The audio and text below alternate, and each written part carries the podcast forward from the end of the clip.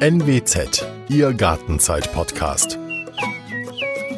Das Thema heute: Mein Minigarten. So ernten wir auf dem Balkon. Dieser Podcast wird präsentiert von muddiskochen.de, dem Portal für einfache Rezepte, kreative Küchentipps und alle Themen rund um den Familienalltag. Kartoffeln, Tomaten, Ringelblumen, Mangold oder Salat auf 6 Quadratmetern? Hm, das geht. Zum Gärtnern und Ernten braucht es nicht viel Platz. Auch auf dem Balkon können wir uns so richtig austoben und dafür sorgen, dass Gesundes auf unsere Teller kommt. Melanie Öhlenbach weiß das ganz genau. Sie lebt in Bremen, arbeitet freiberuflich als Journalistin und veröffentlicht den Blog Kistengrün. Dort erklärt sie ihren Lesern, wie sie auch mit wenig Platz ihr eigenes Obst und Gemüse anbauen können. Wer sie besucht, der sieht, auf ihrem Balkon gibt es Töpfe über Töpfe, Kisten und andere Gefäße. Es wachsen dort auch Kräuter oder essbare Blüten. Heute wird sie uns verraten, was wir für die Balkonernte alles brauchen, denn sie ist uns zugeschaltet und ich sage ganz freundlich Hallo, Frau Oehlbach. Moin, moin, würde ich mal sagen. Hallo. Moin, moin.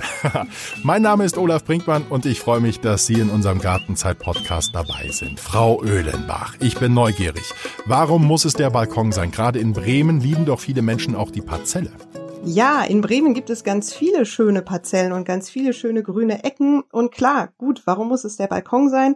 Ich habe keine Parzelle, ich habe einen Balkon und deshalb war das für mich einfach das Naheliegendste. Erinnern Sie sich denn noch an Ihr erstes Jahr mit all diesen Balkonpflanzen? Wie war das damals, als Sie begonnen haben und noch nicht so viel Erfahrung hatten wie heute? Da erinnere ich mich noch recht gut dran. Ähm, es war wesentlich leerer, muss ich sagen. Da konnte man wesentlich einfacher auf den Balkon kommen, mhm. weil einfach noch wenig Gemüse oder wenige Kräuter dort rumstanden. Das hat sich inzwischen geändert. Und ich habe natürlich auch viel mehr Lust bekommen, äh, Neues auszuprobieren oder auch mal ungewöhnliche Sachen jetzt einfach anzupflanzen. Frau Öhlenbach, jetzt will ich selbst loslegen und meinen Balkon eben nicht nur mit Geranien, sondern auch mit Kartoffeln, Tomaten oder Schnittknoblauch ausstatten. Mhm. Was brauche ich denn an Zubehör, um loslegen zu können? Naja, als erstes brauchen Sie natürlich, wenn Sie jetzt auf dem Balkon gärtnern, ein Gefäß. Also entweder einen Topf oder Sie brauchen einen Balkonkasten oder eine Kiste. Ja. Da kommt dann Erde rein in der Hoffnung, dass sozusagen die Erde nicht durchfällt. Ansonsten müssen sie eine Folie reinmachen, aber wir fangen mal ganz einfach an. Und dann brauchen sie eine Pflanze und Wasser und Sonne, damit die wächst. Worauf kommt es bei einer guten Blumenerde oder Pflanzenerde an? Eine gute Pflanzenerde ist im Laden relativ schlecht zu erkennen. Wir haben mhm. natürlich die Möglichkeit, die meistens nur in Säcke zu kaufen. Und ich gucke immer ein bisschen, kommt da Wasser unten raus? Wo steht der Sack? Steht der in der prallen Sonne? Ist der Sack vielleicht kaputt? Mhm. Das ist irgendwie so das, was man im, im Laden sehen kann. Ob die Erde wirklich gut ist, erkenne ich eigentlich erst, wenn ich zu Hause bin und den Sack aufmache. Also wenn die dann krümelig ist, wenn die gut nach Erde riecht, wenn sie eine schöne Farbe hat, äh, wenn da nichts irgendwie komisch oder glitschig oder sowas wirkt, dann hat man eigentlich eine ganz gute Erde gefunden. Frau Öhlenbach, Kräuter, Gemüse und Blumen selber vorziehen, das macht Spaß. Wann holen Sie die Anzuchtschalen aus dem Keller? Das kommt immer drauf an, was ich machen möchte. Also wenn ich zum Beispiel Physalis mhm. aussehen möchte und selber anpflanzen möchte, dann fange ich schon mal vielleicht äh, Ende Februar an. Wenn ich sagen möchte, ich hätte gerne Tomaten oder Zucchini, dann bin ich wesentlich später dran. Dann äh, fange ich im März eigentlich erst mit der Vorbereitung für die Voranzucht an. Das liegt einfach daran, wenn ich schon im Februar es mich packt und ich sage, ich mache jetzt irgendwie schon einen auf Tomaten und Gurken, dann werden die Pflanzen sehr hm. sparkelig und sehr dünn und fallen auch leicht um, weil die einfach viel zu wenig Licht bekommen. Also lieber ein bisschen warten. Mhm. Vier Wochen reicht völlig aus, damit so eine Pflanze wirklich dann auch einen guten Start hat. Und vor Mitte Mai dürfen die eh nicht nach draußen. Wie sieht's denn mit den Anzuchtgefäßen aus? Muss man da auf was achten? Anzugsgefäße gibt es vielerlei. Ich bin ein großer Fan des Upcyclings, muss ich sagen. Also ich kaufe meine An Anzuchtgefäße nicht äh, im Laden. Ich ähm, nehme dann einfach wirklich so ganz schlichte Plastikschalen, wie man sie dann leider Gottes in, ganz oft dann bekommt, um dann Feldsalat jetzt in, äh, zu kaufen oder Spinat, frischen Spinat. Mhm. Die müssen natürlich unten Löcher haben, damit das Wasser dann sich dort nicht staut, sondern dass das Wasser abfließen kann. Und die fülle ich dann mit Anzuchterde und äh, ja, ansonsten braucht man auch nicht wirklich auf irgendetwas achten.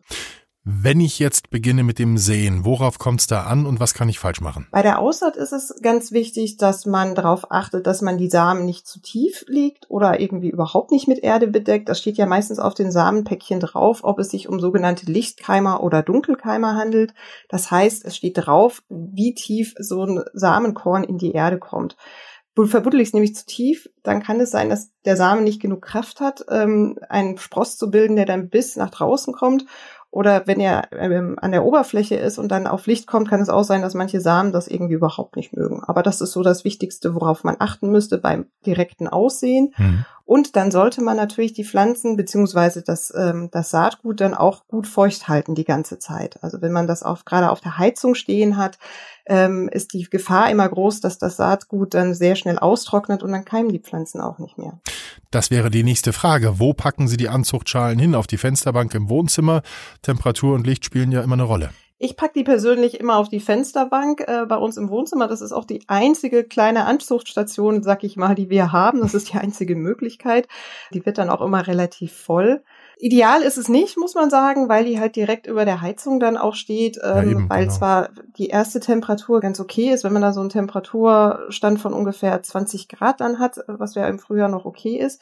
Nur sobald es dann wirklich ähm, wärmer werden könnte, dann schießen die Pflanzen nach oben. Also es ist immer wichtig, dass man ähm, eine gute Mischung hat zwischen Wärme und Licht, mhm. weil zu viel Wärme führt dazu, dass die Pflanzen einfach zu schnell nach oben wachsen wollen und wenn es zu wenig Licht gibt, dann gibt's dann halt diese, im Gärtnerdeutsch nennt man das dann auch vergeilte Pflanzen. Und äh, wenn die aber zu kalt, kalt stehen, dann passiert es natürlich auch, dass äh, Pflanzen ähm, oder Saatgut eigentlich überhaupt nicht aufgeht und dass sie dann so ein bisschen vor sich hin kümmern und das bekommt ihr natürlich auch nicht. Sie sagen jetzt, bei Ihnen auf der Fensterbank ist äh, so der, der einzige Platz, äh, den Sie zu Hause haben wo, und, und sagen, oh, ist nicht ganz so ideal. Was wäre denn der ideale Platz, wenn Sie die Möglichkeit hätten? Wo würden Sie die Pflanzen hinstellen? Wenn ich natürlich äh, eine ideale Möglichkeit hätte, würde ich die, glaube ich, in so einem kleinen Gewächshaus dann ähm, vorziehen. Also mhm. ich meine, ich habe ja den Vorteil, dass mein Balkon auch überdacht ist. Das heißt, man hat schon so ein bisschen Gewächshausatmosphäre. Ich traue dem Frieden noch nicht, weil man einfach auch nicht wärmen kann. Mhm. Aber es ist natürlich so, wenn man ein Gewächshaus hat, aber dann hätte man wahrscheinlich auch einen Garten und dort kann man natürlich dann die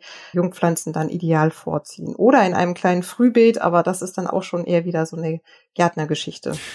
Jetzt weiß ich, irgendwann müssen wir auch pikieren. Können Sie unseren Hörern bitte nochmal erklären, was das genau bedeutet und warum das gemacht werden muss? Naja, normalerweise, wenn ich ähm, Pflanzen aussehe, ähm, sehe ich sie nicht in die richtige Pflanzenerde, die ich im Laden gekauft habe, sondern mhm. ich sehe sie in Anzuchterde. Diese Anzuchterde ist ähm, besonders mager, also hat relativ wenige Nährstoffe. Das soll dann irgendwie in dem Sinne gut sein, dass die Pflanze sich irgendwie ordentlich anstrengen muss, um an die Nährstoffe zu kommen und dann äh, schöne Wurzeln bildet. Ähm, jetzt ist es so, je größer so eine Pflanze wird, desto mehr Nährstoffe braucht sie natürlich. Und in wagerer äh, Pflanzenerde ist es dann natürlich letztlich so, dass sie dann wenig Nährstoffe hat.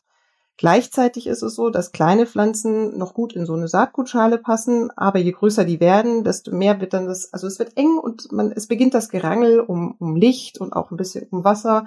Und deswegen ist es wichtig, dass man die Pflanzen dann einfach ein bisschen, ja, weiter auseinandersetzt mhm. und dann einfach mit so einem Stäbchen mache ich das dann immer ganz vorsichtig dann an den, ähm, über die Wurzeln dann sozusagen die Wurzeln aus der Erde mhm. holt und dann in einen größeren Topf setzt. Das klingt nach sehr viel Liebe. Ja.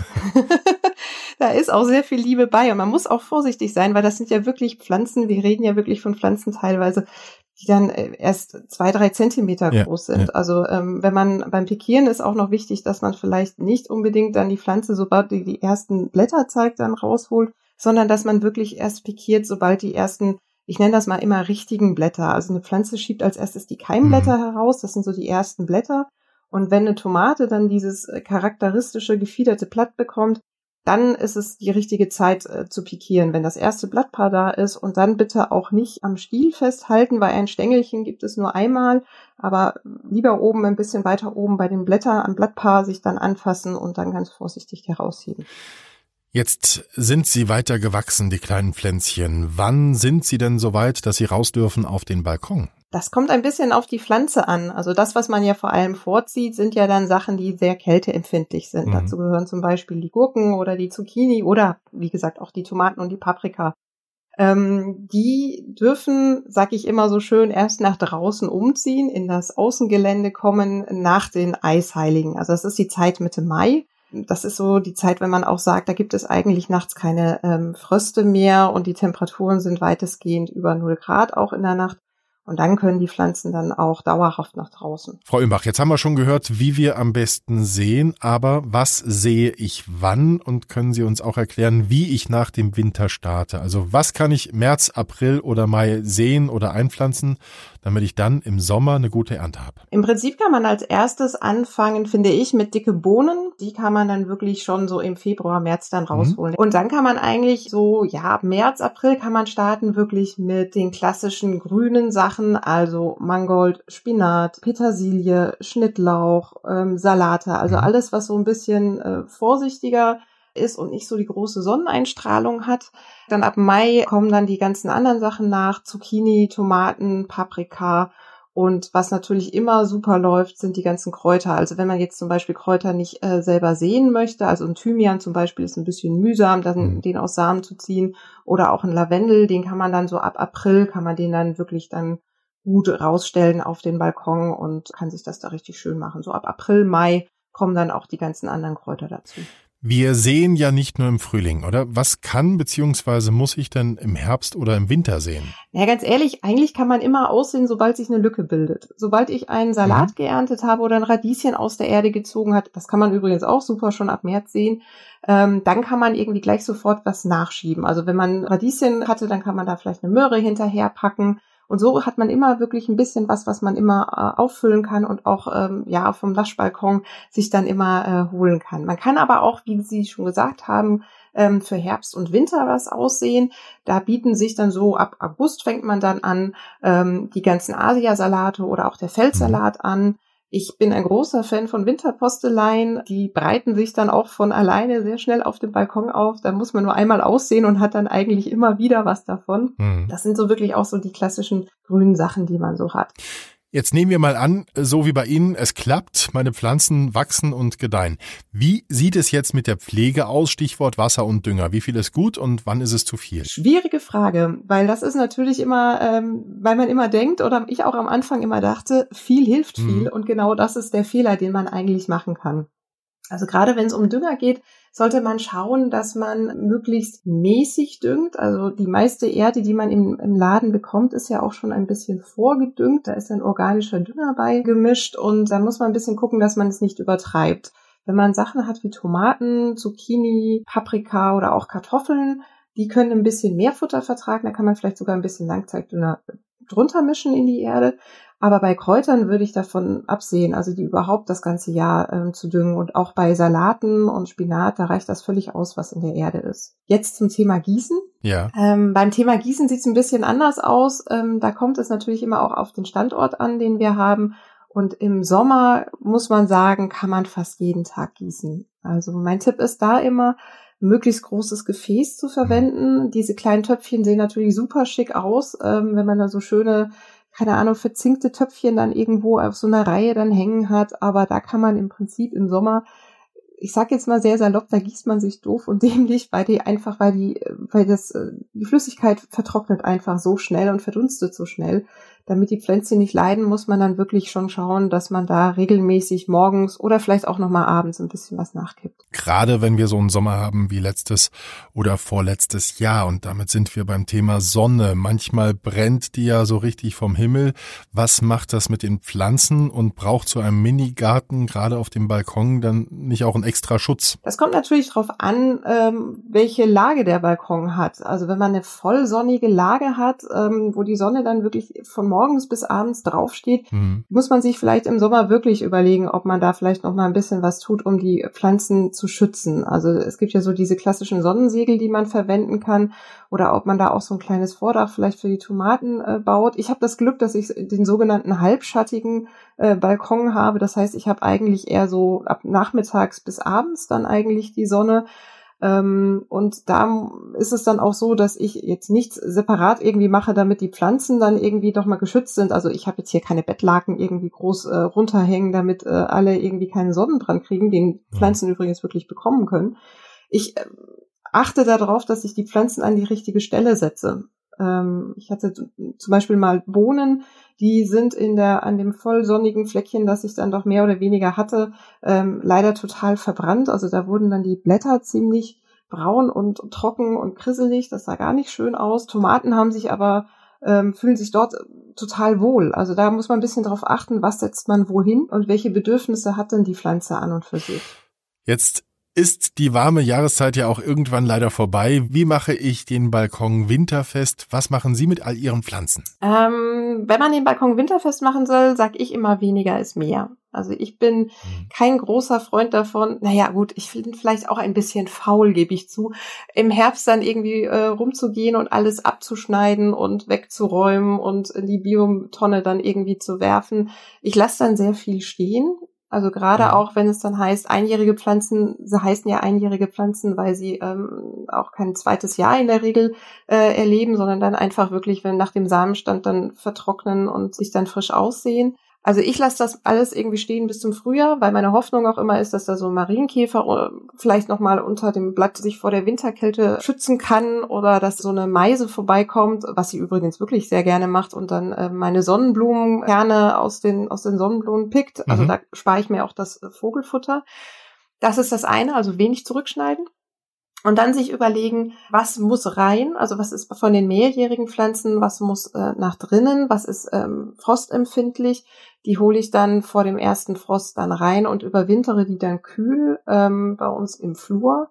Und bei den Sachen, die, ähm, bei den Pflanzen, die wirklich draußen stehen bleiben können, weil die vielleicht auch ein paar Minusgrade ab können, ist es wichtig, dass man die Töpfe ähm, dann eventuell, wenn es sehr kalt wird, einwickelt. Also sprich, dass man die Töpfe dann ein bisschen winterfest macht. Wir müssen uns da vorstellen, normalerweise ist es so, bei einer, bei einer Pflanze, die sitzt ja in der Erde und die Erde schützt die Pflanze dann hervorragend und isoliert sie ganz gut. Aber eigentlich, wenn man uns das äh, vorstellt in einem Topf oder in der Kiste, ist ja nicht wirklich viel Platz zwischen Wurzelwerk und der kalten Luft. Mhm. Und da ist dann natürlich ähm, der Frost dann sehr schnell drin und die Wurzel dann leider geschädigt. Also von daher lieber ein bisschen was um den Topf packen, aber auch nur, wenn es dann wirklich in den Null-Grad-Bereich rutscht, sollte man da was machen. Zum Abschluss haben Sie noch drei Tipps für Anfänger, wenn ich erstmal mit ganz wenig Aufwand loslegen will. Was klappt immer? Also was klappt immer? Ich finde, also erstmal sollte man sich genau überlegen, äh, welche Pflanze man sich auf den Balkon holt. Mhm. Wir haben ja wenig Platz. Also Sie haben ja schon gesagt, ich habe knapp sechs Quadratmeter und ich merke eigentlich jedes Jahr, es reicht nicht. Ich bräuchte eigentlich wahrscheinlich doch einen Garten. Aber das habe ich jetzt nicht wirklich gesagt. Aber es ist einfach vom Platz eher doch sehr begrenzt. Deswegen muss man, sollte man sich wirklich überlegen, was esse ich denn gerne? Was lohnt sich denn halt auch? Was ist vielleicht eine besondere Sorte? Also mal eine blaue Kartoffel zum Beispiel oder also eine violettfarbene Kartoffel oder ähm, eine außergewöhnliche Tomate sich zu holen. Weil ich finde, es ist sehr schade, wenn man seinen Balkon mit etwas zustellt oder etwas dort anpflanzt und hegt und pflegt, was man nicht mag. Mhm. Dann würde ich bei den Pflanzen selber, was ist sozusagen wirklich ganz einfach und was geht garantiert, mhm. mich vielleicht wirklich erstmal auf die Kräuter stürzen, weil ich finde, Kräuter sind recht pflegeleicht, da kann man relativ wenig falsch machen. Ähm, gerade die mediterranen Kräuter wie Thymian zum Beispiel oder auch ein Rosmarin, den muss man nicht regelmäßig gießen, der verzeiht es einem, auch wenn man im Sommer mal vielleicht jeden zweiten Tag nur gießt. Und dann, wenn man natürlich sehr schnell Erfolg sehen möchte, wenn man etwas ausgesät hat, finde ich natürlich immer Radieschen ganz großartig. Man mhm. kann auch Kresse oder Rucola und Salat aussehen. Das funktioniert eigentlich auch auf jedem Balkon recht. Frau Oehlenbach, vielen, vielen Dank für all Ihre wertvollen Tipps. Ich Gerne. weiß, Sie haben all Ihr Wissen nicht nur in Ihrem Blog aufgeschrieben, sondern auch in Ihrem ersten Buch, das in diesem Jahr erschienen ist. Es heißt Mein Stadtbalkon. Mhm. Hier, liebe Hörer, finden Sie weitere Informationen rund um den Minigarten und natürlich haben wir auch viele zusätzliche spannende Artikel für Sie auf unserem Internetportal nbzonline.de slash Gartenzeit. Hier können Sie sich gern für unseren Newsletter anmelden oder weiter zu unserer Facebook-Seite surfen. Vielen Dank, Frau Öhlenbach. Dankeschön. Hat sehr viel Spaß gemacht und viel Erfolg beim Gärtnern. Vielen Dank. In der nächsten Folge geht es um etwas, das wir alle gerne machen. Grillen. Stefan Rosskamp vom Grillblitz erklärt uns, wie wir draußen unsere Outdoor-Küche einrichten und wie wir zu leckeren Würstchen und Steaks kommen. Und darauf freue ich mich schon. Also, bis dahin, Ihr Olaf Brinkmann.